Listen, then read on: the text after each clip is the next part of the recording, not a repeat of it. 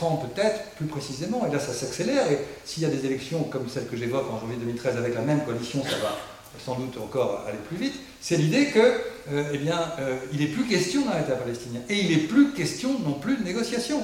Quelqu'un comme Avigdor Lieberman, qui est quand même le ministre des Affaires étrangères, vous dit euh, je suis pour un État palestinien, mais je suis pour un État palestinien dans 25 ans. C'est-à-dire une manière de dire qu'il n'en est pas question.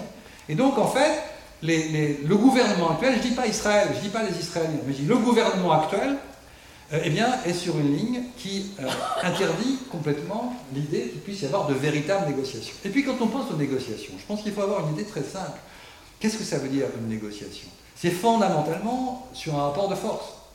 Un rapport de force euh, qui est militaire, qui est politique. Or, aujourd'hui, le rapport de force est depuis longtemps, sur le plan tant militaire que politique, il est totalement déséquilibré. C'est-à-dire quand on parle, quand le président Hollande, par exemple, ne doit pas connaître grand-chose de la question, euh, va, dire il faut des négociations bilatérales, il ne se rend pas compte que euh, ça n'a jamais marché parce que justement il y avait asymétrie et que cette asymétrie aujourd'hui est encore plus forte, plus grande, plus importante qu'elle ne le fut jamais. Et par conséquent, il ne faut pas du tout penser que des négociations comme ça, bilatérales, entre des gens qui n'ont aucun moyen et ceux qui ont tous les moyens, les gens qui sont dominés et ceux qui sont dominants, pourra donner quelque chose.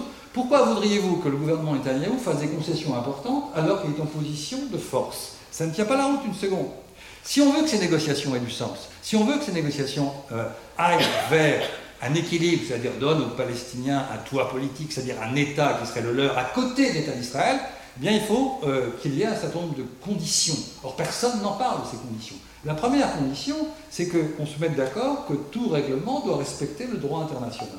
Sans droit international, eh bien, euh, l'asymétrie va continuer. Donc, il faut impérativement que le droit international soit pris en compte. Et là-dessus, le droit international dit des choses très simples. Il dit ben, il faut deux États, il faut qu'en aucun cas euh, on ne puisse acquérir de nouveaux territoires par la force. C'est un principe de droit international très banal, non-admissibilité de l'acquisition de territoire par la force. On peut le faire par négociation, mais pas par la force. Or, aujourd'hui, c'est ce qui se passe, c'est par la force. Donc tout ça, euh, si on ne rappelle pas le cadre du droit international, eh bien, on va n'importe où, c'est-à-dire nulle part, finalement. On reste dans ce rapport de domination. Et l'autre dimension, c'est que la communauté internationale, c'est-à-dire concrètement les Américains, avec les Américains et aussi les Américains, euh, eh bien, il faut que cette communauté internationale se bouge. J'ai oublié les Européens, parce que les Européens euh, ont fait ça et ils vont se coucher tout de suite. C'est assez extraordinaire. Ils se renient chaque jour, les Européens. Puis le temps a 27, ils se mettent d'accord. Je ne sais pas si vous voyez l'affaire. On est dans l'intergouvernemental pur. Et dans la lâcheté pure aussi. Beaucoup de pureté, mais une pureté régressive. Ils ont pris des positions très intéressantes, les, Européens. Ils ont des textes extrêmement intéressants. Euh, à Bruxelles, enfin bon, ils ont pris des positions qui sont en conformité avec le droit international pour l'essentiel. Et alors, quand on leur dit, mais alors vous allez appliquer, vous essayez de faire appliquer ces règles de droit international, quand ils vous répondent, le moment venu. Et bien entendu, c'est jamais le moment, c'est jamais le moment. Et il y a, dans, les, parmi les Européens, il y a évidemment euh, des, des, pays qui ne veulent pas du tout faire quoi que ce soit. Donc, comme il faut unanimité, du côté européen, ça ne marche pas. Restent donc les Américains, les Américains, les Américains. Alors, jusqu'au 6 novembre, c'est-à-dire jusqu'à hier ou avant-hier, eh bien, euh, Obama euh, avait d'autres choses à, penser que, le Proche-Orient, d'ailleurs le reste, il avait sa campagne. Euh, et donc, la grande question, c'est de se demander si eh bien, Obama va pas à nouveau, les États-Unis vont pas à nouveau peut-être faire quelque chose pour faire en sorte que des négociations soient prises en compte, sans doute, mais qu'elles le soient à condition qu'on respecte les deux choses que je viens de dire. C'est-à-dire d'une part le droit international, en tout cas ses principes, et d'autre part qu'il y ait, euh, disons, un médiateur ou des médiateurs qui représentent la communauté internationale pour ne pas laisser les deux protagonistes dans cet état d'asymétrie. Alors est-ce que Obama va faire quelque chose? Très franchement, ça reste entre nous, je n'en sais rien. Je n'en sais rien. Euh, il a essayé en 2009, et il a essayé sur une base, je ne sais pas si vous vous souvenez, qui était très particulière. Il a dit à Netanyahou, euh, arrêtez la colonisation, arrêtez ça, ce que vous voyez ici. Et Netanyahou a refusé. Enfin, il a accepté un moratoire de quelques mois, et après, le bras de fer, eh bien, euh, Obama l'a perdu. Alors, je ne sais pas si vous, pensez, vous réfléchissez à ça. si Obama perd le bras de fer avec Netanyahu, vous pensez bien que le bras de fer que, que Mahmoud Abbas a avec, euh, avec euh, euh, les, Israéliens est complètement déséquilibré. Elias Sambar arrive au moment où j'avais presque terminé, c'est parfait. c'est pas vrai, mais bon, bon. Et donc, donc, je crois que nous sommes dans cette situation nouvelle, cette troisième séquence, et je pense que dire que on peut simplement aller vers des négociations, c'est évidemment un leurre. Et je vais faire une transition simple. Dans quelques semaines, dans quelques jours, peut-être avant la fin du mois, euh, les Palestiniens vont demander à l'Assemblée générale des Nations unies euh, de reconnaître leur État comme État observateur, ce qui leur permettrait ensuite d'aller sur le champ diplomatique et sur le champ du droit. Et la France, euh, j'étais avec un nombre de responsables palestiniens quelques jours là-bas, en Palestine, et ils me disaient, nous espérons beaucoup que la France va voter en faveur de cet euh, État observateur. C'est rien ni moins sûr, malheureusement. Mais c'est pourtant fondamental, compte tenu de ce que je viens d'expliquer, eh bien, cette euh, entrée aux Nations Unies est essentielle. L'année dernière, et j'en ai encore pour deux secondes, l'année dernière, euh, ils avaient fait une première démarche qui avait eu beaucoup de médiatisation, qui était une véritable dynamique, et cette dynamique, elle était en direction du Conseil de sécurité pour obtenir le statut d'un État à part entière, et pas simplement un État observateur. Juridiquement, pour passer, euh, pour aller par le Conseil de sécurité, et eh bien là, on pouvait espérer avoir un État à part entière. Sauf qu'il y avait blocage des États-Unis et qu'il n'y a même pas eu de majorité. Donc, ils ont été euh, coincés et ils ne sont pas allés à ce moment-là à l'Assemblée générale. Sauf qu'il y a au moins une institution, vous voyez venir, il y a une institution où ils ont réussi, grâce à l'ambassadeur euh, et à son équipe, ils ont réussi à faire en sorte que la Palestine soit reconnue à l'UNESCO. Et désormais, la Palestine est à l'UNESCO. Et nous avons la chance maintenant d'avoir l'ambassadeur de Palestine à l'UNESCO, que je salue euh, et que je suis très heureux de voir ici.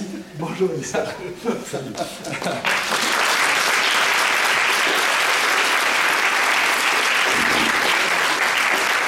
Et j'enchaîne en présentant Elias Samba que, euh, que je connais bien et surtout j'apprécie beaucoup, et je voudrais dire qu'il ne devrait pas être ici.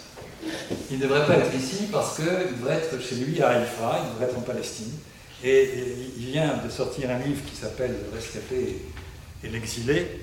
Euh, je ne sais pas s'il est le rescapé ou l'exilé, je sais qu'il est l'exilé. Et ça synthétise très largement, sa présence ici synthétise euh, la réalité palestinienne. Euh, c'est une première remarque. Deuxième remarque, Elias est un, comment dirais ambassadeur, monsieur l'ambassadeur. C'est aussi c'est aussi un, intellectuel humaniste qui a écrit des livres vraiment excellents, pas des livres militants, mais des livres beaucoup plus forts que cela, des livres d'histoire.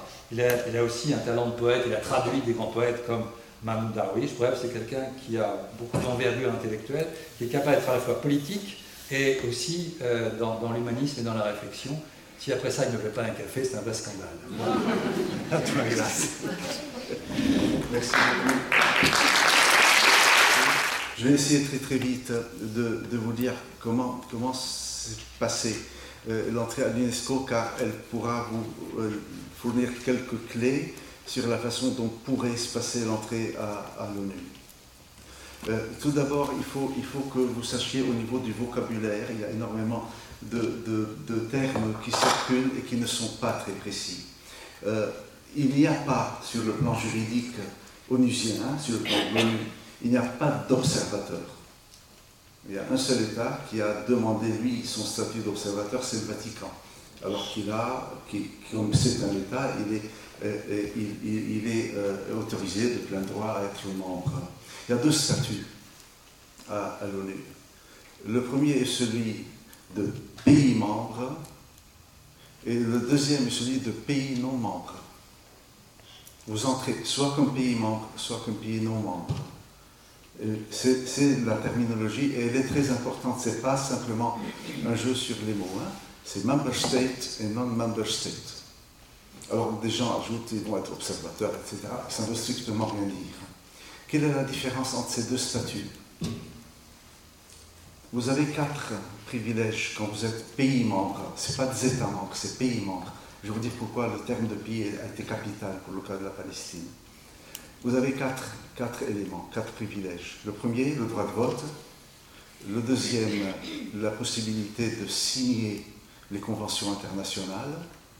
Le troisième, la possibilité d'adhérer à toutes les agences de l'ONU. L'UNESCO, par exemple, est une agence. L'UNICEF, qui s'occupe de l'enfance, est une agence. Euh, euh, L'OMS, l'Organisation mondiale de la santé, est une agence. Il y en a 11.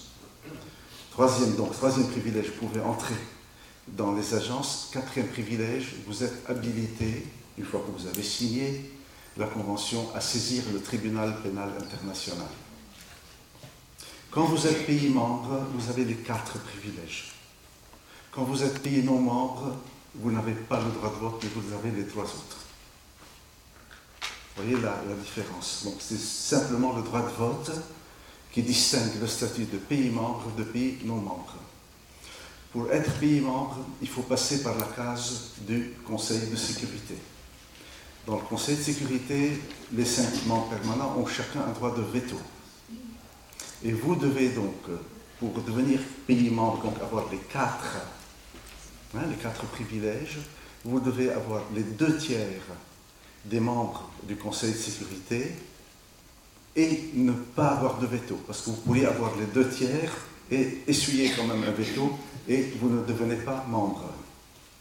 Si vous allez devant l'Assemblée générale, qui elle décide des pays non membres, le vote, l'entrée se fait à majorité simple, non pas des deux tiers, et comme vous le savez, il n'y a pas de veto à l'Assemblée générale. La voix des États-Unis compte comme n'importe quel autre pays. Ils peuvent voter contre, s'abstenir, ça ne change rien à la question du vote. Pourquoi les Palestiniens se sont-ils entêtés alors qu'ils savaient qu'il y aurait un veto euh, euh, américain à aller au Conseil de sécurité? Pour raison très très simple. Ça fait des années, des décennies que nous voulons faire partie un peu de cette grande famille de la planète. Et ça fait très très longtemps qu'on nous maintient à la porte. Nous ne pouvions pas, dans un premier geste, un premier pas, entrer par précisément une porte dérobée. Il nous fallait entrer par la grande porte. Et nous savions que les États-Unis allaient exercer le droit de veto. La bataille dès lors, les États-Unis ayant annoncé qu'ils exerceraient le droit de veto, nous sachant qu'ils allaient l'exercer, la bataille au niveau du Conseil de sécurité s'est faite sur la base de tenter d'obtenir quand même les deux tiers et donc d'obliger les Américains à faire leur veto pour que tout le monde voit qui est-ce qui bloque la normalisation du statut palestinien. Malheureusement, nous avons perdu, et là ça a été une erreur de notre part, nous avons perdu toute cette année, car nous avons passé neuf mois, il nous fallait neuf voix nous avons passé neuf, mois avec huit voix. Et la, la voix que nous n'avons pas pu arracher pour dire voilà, nous avons les deux tiers, exercez votre droit de veto, était celle de la Colombie. Dans, la précédente composition du Conseil, puisque vous savez, le Conseil se renouvelle en permanence si on met de côté les cinq membres permanents. Donc, aujourd'hui, nous sommes revenus vers la question de, de l'Assemblée générale. À l'UNESCO, et là, je voudrais vous dire deux mots sur le terme de pays. Jusqu'à présent, et de façon quasiment inconsciente, y compris chez les partisans les plus fermes de la cause palestinienne, nous avons été perçus comme des territoires. D'ailleurs, tout le monde dit spontanément les territoires occupés. Le gros problème avec la notion territoire, c'est qu'un territoire occupé n'est pas un pays occupé. Et tout le monde s'est comporté avec nous, et nous-mêmes avec nous-mêmes, comme si nous n'étions qu'un territoire et non pas un pays occupé.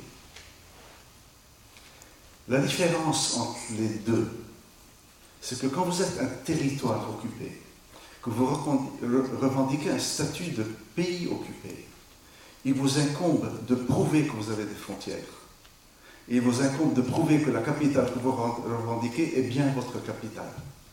Si vous regardez un peu les négociations, elles ont tout le temps été un peu euh, euh, assujetties à cette approche du territoire occupé, y compris chez des gens qui sont absolument persuadés et convaincus que la Palestine est un pays. Mais pratiquement, ça a fonctionné comme un territoire occupé. Ce qui veut dire que l'occupant a, pendant 22 ans, imposé à l'occupé de prouver que les frontières qu'il revendiquait étaient bien les siennes et qu'il avait droit à les revendiquer.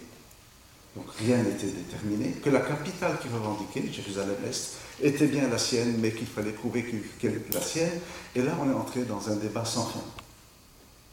La grande transition s'est faite sur la notion du pays. Et ce n'est pas du vocabulaire. Hein. Le pays occupé, on sait où il est, on sait quelle est sa capitale, on sait quelles sont ses frontières. Dès lors, les seules questions qui se posent pour le pays occupé, c'est comment mettre fin à une occupation, non pas de dire où il est et quelle est sa capitale. C'est pour cela que dans la bataille de l'UNESCO, et c'est ce qui explique la violence à laquelle euh, nous avons fait face, c'était pas parce qu'on ne voulait pas nous laisser faire de culture, d'éducation et de science. D'ailleurs, on n'a pas arrêté d'en faire depuis 30 ans. On y est à l'UNESCO. Il n'y avait rien de nouveau là. C'était que les États-Unis et Israël ont immédiatement perçu la différence entre un territoire et un pays. En plus, il faut que vous sachiez qu'un territoire a une population. Les pays ont des peuples. Ce qui nous emmène vers le droit fondamental de l'autodétermination. Donc la bataille à l'UNESCO s'est faite en réalité sur ce terme. Je voudrais vous raconter un, épisode euh, qui, qui, montre de façon mais extrêmement claire que c'était là l'enjeu. À quelques jours du vote pour l'entrée, nous avions eu une, situation très, très paradoxale au niveau de l'Union européenne, puisque beaucoup de pays européens, et d'ailleurs le vote l'a montré après, ont été pour nous. Mais euh, Madame Ashton, qui dirige la politique étrangère européenne, d'une part, pensait que nous ne savions rien, faisait semblant qu'il y avait une seule position européenne, et deuxièmement, qu'elle était absolument celle des États-Unis. Donc nous avions une espèce de très gros euh, bras de fer avec Bruxelles et de très bonnes relations avec beaucoup de pays, dont la France d'ailleurs, à Paris, au siège. Et c'est comme ça que lors du vote, nous avons eu quand même 11 pays européens qui ont voté oui sans compter ceux qui se sont abstenus. Les seuls pays qui ont voté contre étaient l'Allemagne, les Pays-Bas et la Tchéquie. Il y a eu 11 qui ont voté pour, le reste s'est abstenu. Donc, on me dit qu'il y a une délégation qui vient de Bruxelles pour vous voir, de la part de Mme Ashton, pour, il y a un message. La délégation arrive, elle est dirigée par une fonctionnaire grecque de l'Union, hein, qui n'est pas de la délégation de la Grèce, qui est une fonctionnaire européenne, avec quatre, quatre autres personnes, et, qui me dit voilà, euh, je viens avec un package deal, hein, un, paquet de, propositions. Je dis oui, je vous écoute. Elle me dit si vous acceptez de ne pas entrer en tant que Palestine, nous vous laissons signer toutes les conventions internationales. Je dis, vous savez, si je suis membre, je les signe besoin. Vous êtes en train de me vendre ce que j'ai déjà dans la poche. Et vous savez que j'ai une majorité. Je vais avoir le vote. Elle me dit oui, mais si vous acceptez de ne pas entrer qu'en Palestine, on vous laisse enregistrer la ville de Bethléem au patrimoine mondial de l'humanité. J'ai dit, vous savez, j'ai le droit de le faire. Dès que je serai membre, je vais aller en juin à Saint-Pétersbourg et poser la candidature. D'ailleurs, le dossier de Bethléem est déjà au secrétariat du patrimoine mondial. Donc vous êtes en train, encore une fois, de me proposer ce que j'ai déjà en main. Elle me dit, alors il y a une troisième chose, j'ai dit laquelle. Elle me dit, si vous acceptez de ne pas entrer en tant que Palestine, nous sommes prêts à financer toute la restauration de l'église de la Nativité, hein, c'est l'église de Noé. J'ai dit, en somme, vous avez pris le train pour venir chez le boutiquier palestinien voir à combien s'élevait le prix de ses droits et vous avez le, culot de venir m'injurier dans mon bureau. Mais non, j'ai dit si, si, si, bon, mais en tout cas, allez dire à, à, Madame Ashton. De la, et ça c'est un message personnel, hein, je ne vous demande pas de, de, convoyer un, message officiel. Allez lui dire que l'ambassadeur de Palestine vous dit que quand il a euh, la curiosité de connaître la position américaine, il prend son téléphone, il, est au deuxième, il appelle au quatrième étage où se trouve la délégation américaine, il n'a pas besoin que la déléguée européenne lui envoie une délégation de cinq personnes pour lui dire ce qu'il sait déjà du quatrième étage et qu'il a déjà refusé. Toute l'histoire était sur le pays. Parce que ce qu'ils m'ont proposé était totalement illégal. Totalement illégal. Alors qu'il y a eu toute une campagne après disant les Palestiniens ont tordu le, le, aux règles et sont entrés. Car je n'ai pas le droit de signer les conventions internationales, je ne suis pas pays membre, ils me l'ont proposé. Je n'ai pas le droit de postuler pour l'inscription au patrimoine mondial, ils me l'ont proposé. Et plus en prime, la restauration de l'Église. Donc voyez jusqu'où ils étaient prêts à aller si nous avions renoncé. Et vous voyez à quel point l'enjeu était. C'est pour cela que si un jour vous avez la curiosité d'aller sur le, euh, euh, site de l'UNESCO, de voir le document, il n'y a nulle part dans les candidatures, dans les textes et dans la résolution que j'ai fait voter, il n'y a nulle part le mot État. C'est Palestine, le pays membre. Parce que les, États s'en vont, ils s'en viennent. Hein. La, bataille était sur la notion du pays. Et c'est la même qui doit être menée à New York. Vous allez beaucoup entendre, parce que, vous savez, tout le monde est un peu à peu près dans les couvertures, malheureusement. Vous allez beaucoup entendre le terme État, etc. C'est pas État, c'est des pays membres. Et là, il y a l'enjeu fondamental. Dans la bataille pour l'ONU, qu'est-ce qui bloque? Le droit de vote, toutes les façons, nous ne l'avons pas. Mais vous savez qu'une fois pays non membre, rien ne nous empêche tous les mois de saisir le Conseil de sécurité en disant nous refaisons acte de candidature. On peut, on peut harceler sur ce plan, mais en tout cas, la question du vote, elle, est du ressort du Conseil. Il y a bien sûr des conventions internationales, il y a bien sûr le fait d'être dans toutes les agences, et nous allons y aller. Nous sommes uniquement à l'UNESCO, une fois que nous sommes pays membres, nous allons postuler pour les dix autres, ce qui est très important au niveau de la santé, au niveau de l'éducation, faire partie de tout, tout le jeu mondial. Mais ce qui bloque, c'est la Cour pénale. La grande panique vous allez entendre beaucoup de discours très généraux. La grande panique, c'est la Cour pénale. Et comme l'a dit le ministre actuel des Affaires étrangères d'Israël, si les Palestiniens entrent en tant que pays non membre, il sera très difficile à un général israélien de prendre un avion. Car à ce moment, vous pouvez saisir la Cour pour crime contre l'humanité. C'est ce qui bloque. Et je peux vous assurer que si nous avions présenté un projet de résolution, parce qu'il faut voter un texte de résolution pour entrer, sans, en nous, désistant du droit de la saisine de la Cour pénale internationale, on aurait eu quasiment toutes les voix, et même peut-être le Conseil de sécurité.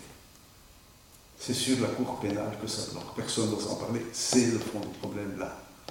Il y a la question politique du pays et non du territoire, et il y a la nouvelle possibilité d'aller devant la Cour pénale internationale et de faire venir des gens pour crimes contre l'humanité. Voilà pourquoi c'est un enjeu énorme qui va. Euh, vous allez beaucoup entendre les Palestiniens font du symbolique, ça n'est pas du symbolique.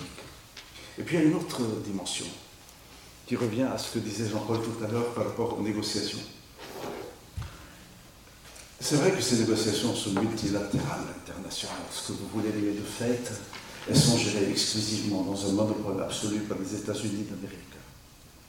Les, partenaires, notamment européens, sont relégués au, rôle de tirelire. C'est-à-dire c'est à eux de financer et les dégâts que causent les, les intrusions de l'armée israélienne et les possibilités pour cette société complètement encerclée, dominée, occupée, de pouvoir vivre au niveau quotidien. Des aides et les réparations des destructions. Les Européens sont là pour payer, ils sont requis à chaque fois de payer, ils n'ont pas voix au chapitre. C'est pas vrai. N'ont aucune chapitre sur le fond. Car c'est une chasse gardée américaine. Le gros problème des Américains, c'est qu'ils n'ont pas, ils vont déloger, c'est une puissance qui est là, qui est incontournable. De toutes les façons, les Israéliens acceptent de parler que si les Américains sont là. Par contre, le gros problème des Américains, c'est que l'entrée à l'ONU crée en parallèle à leur situation de monopole un registre vers lequel nous pouvons aller si c'est. C'est-à-dire une menace, non pas la perte, mais une menace, un risque pour le monopole. Et nous pouvons, à travers l'entrée à l'ONU, commencer à réclamer la présence d'autres participants. Notamment, nous voudrions beaucoup qu'il y ait des participants européens, et pas seulement européens. Voilà la situation euh, aujourd'hui, et voilà pourquoi ce vote, qui va intervenir au mois de novembre, sauf une catastrophe, et avant la fin du mois de novembre, est lourd d'enjeux. Ce n'est pas simplement une bataille symbolique pour que l'État de Palestine devienne observateur. Maintenant, il faut que vous sachiez aussi une chose euh, qui, est, qui, est, extrêmement intéressante et qui pose un problème en termes juridiques. nous sommes tout le temps dans une situation tout à fait atypique. Malheureusement, mais c'est la réalité. Le, le, le 15 novembre 88, les Palestiniens, avec la réunion de leur parlement en exil à Alger, avaient proclamé leur État et avec la proclamation de l'État, annoncer leur disponibilité à résoudre ce conflit par voie diplomatique, c'est-à-dire par la négociation, et sur la base des résolutions de l'ONU. Donc, la formule des deux États, solution négociée. Ce qui était un très très grand pas par rapport au blocage antérieur dans les négociations.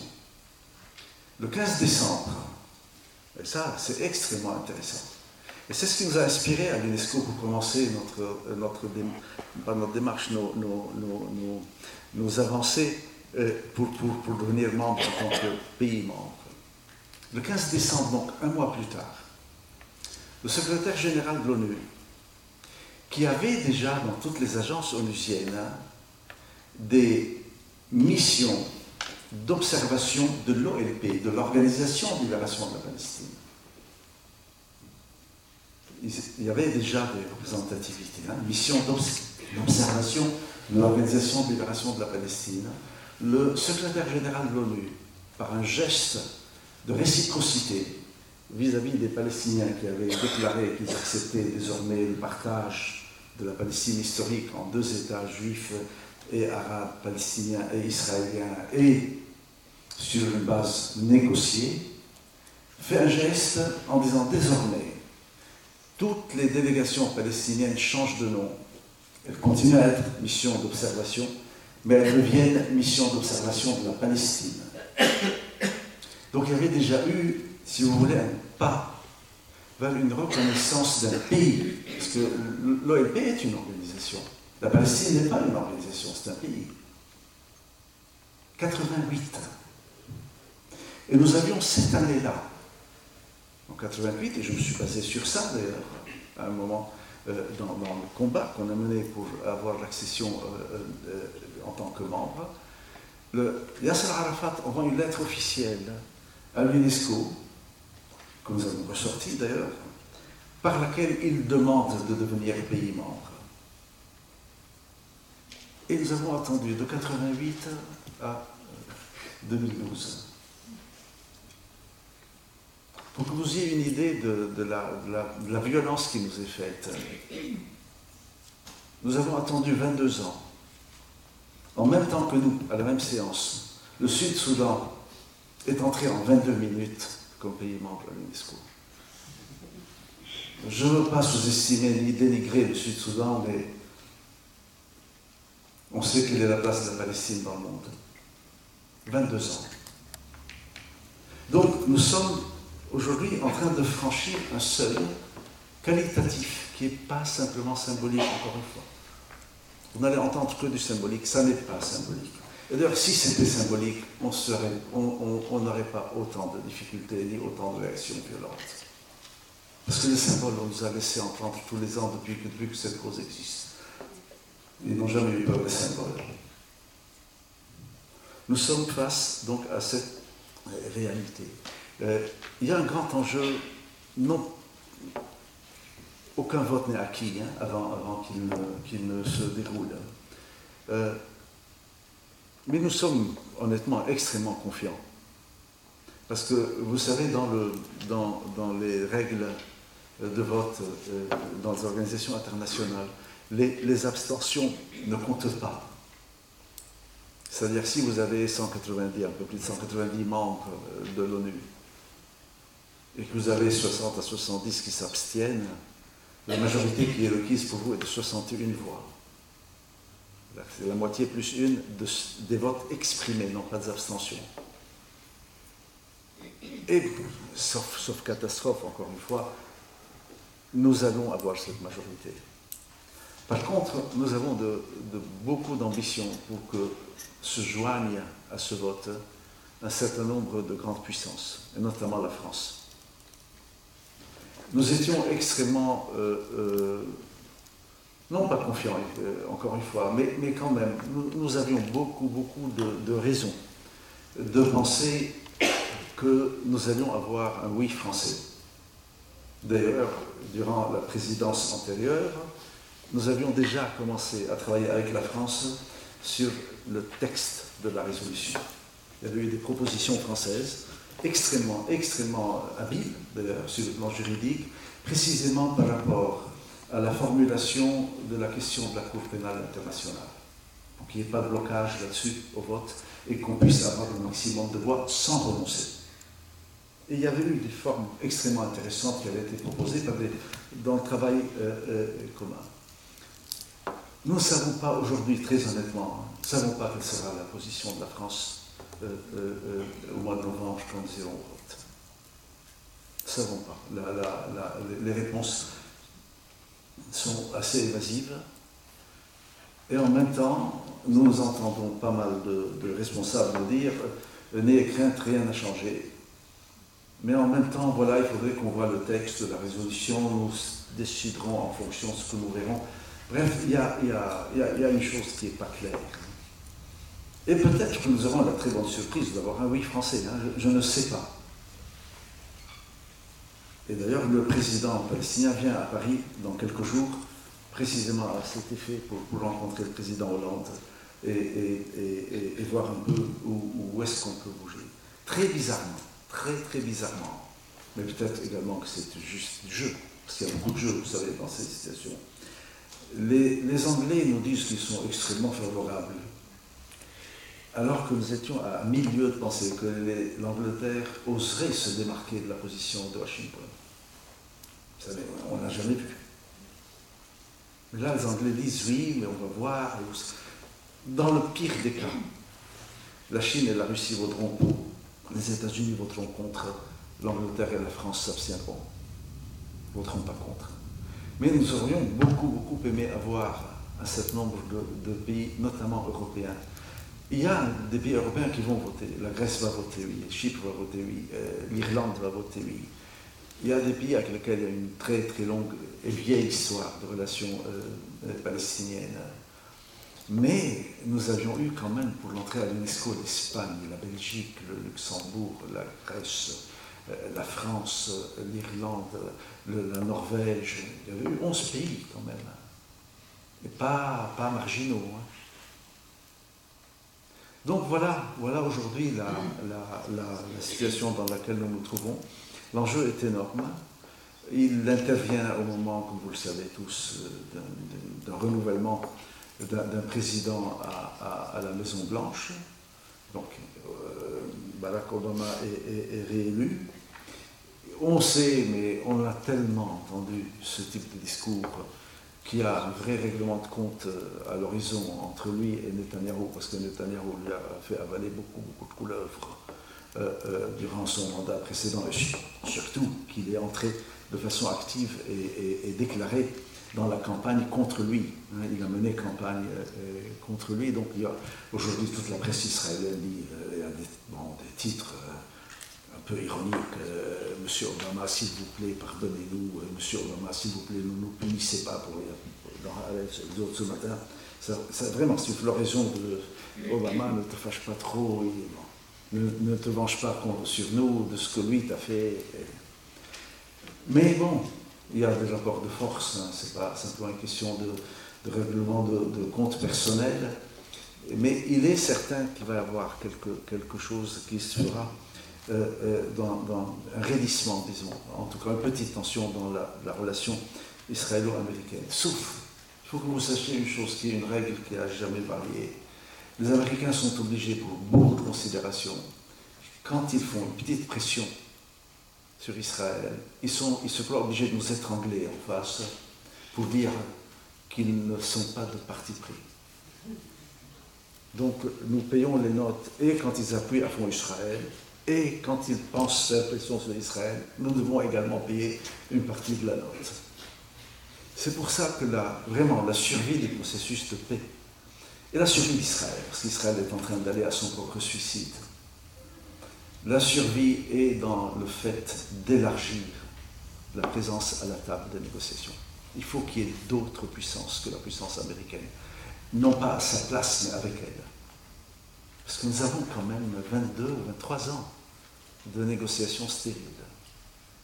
Et le seul résultat aujourd'hui, c'est pas plus tard que ce matin, 1200 nouvelles unités d'habitation dans des colonies, ce matin. Des destructions, des ravages, vous n'imaginez pas sur le plan de l'archéologie, sur le plan de la vieille ville de Jérusalem, sous couvert d'embellissements et de fouilles. Une extension de la population coloniale qu'on n'a jamais vue, des destructions dans les villages. Bref, une situation sur le terrain qui fait qu'aujourd'hui, vous entendez, parfois en Palestine cette phrase atroce. Des gens, des Palestiniens simples, qui vous disent, tu sais, on vivait mieux sous l'occupation.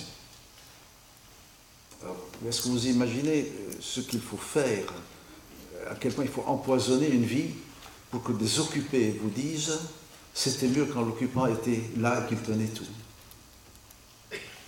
Donc une espèce de. Vous voulez être indépendant Eh bien, nous allons vous dégoûter de l'indépendance. C'est ça qu'il y a aujourd'hui au niveau quotidien. Et on ne peut plus reculer. Car la situation interne palestinienne est également explosive. Elle en veut beaucoup à ses propres euh, représentants, qui, qui sont toujours revenus les mains vides. Elle en veut à l'occupant qui n'arrête pas ses ravages. Et elle baigne, n'oubliez pas, dans tout ce qui s'est passé dans les pays alentours depuis plusieurs mois. Il y a une ambiance absolument explosive dans la société palestinienne.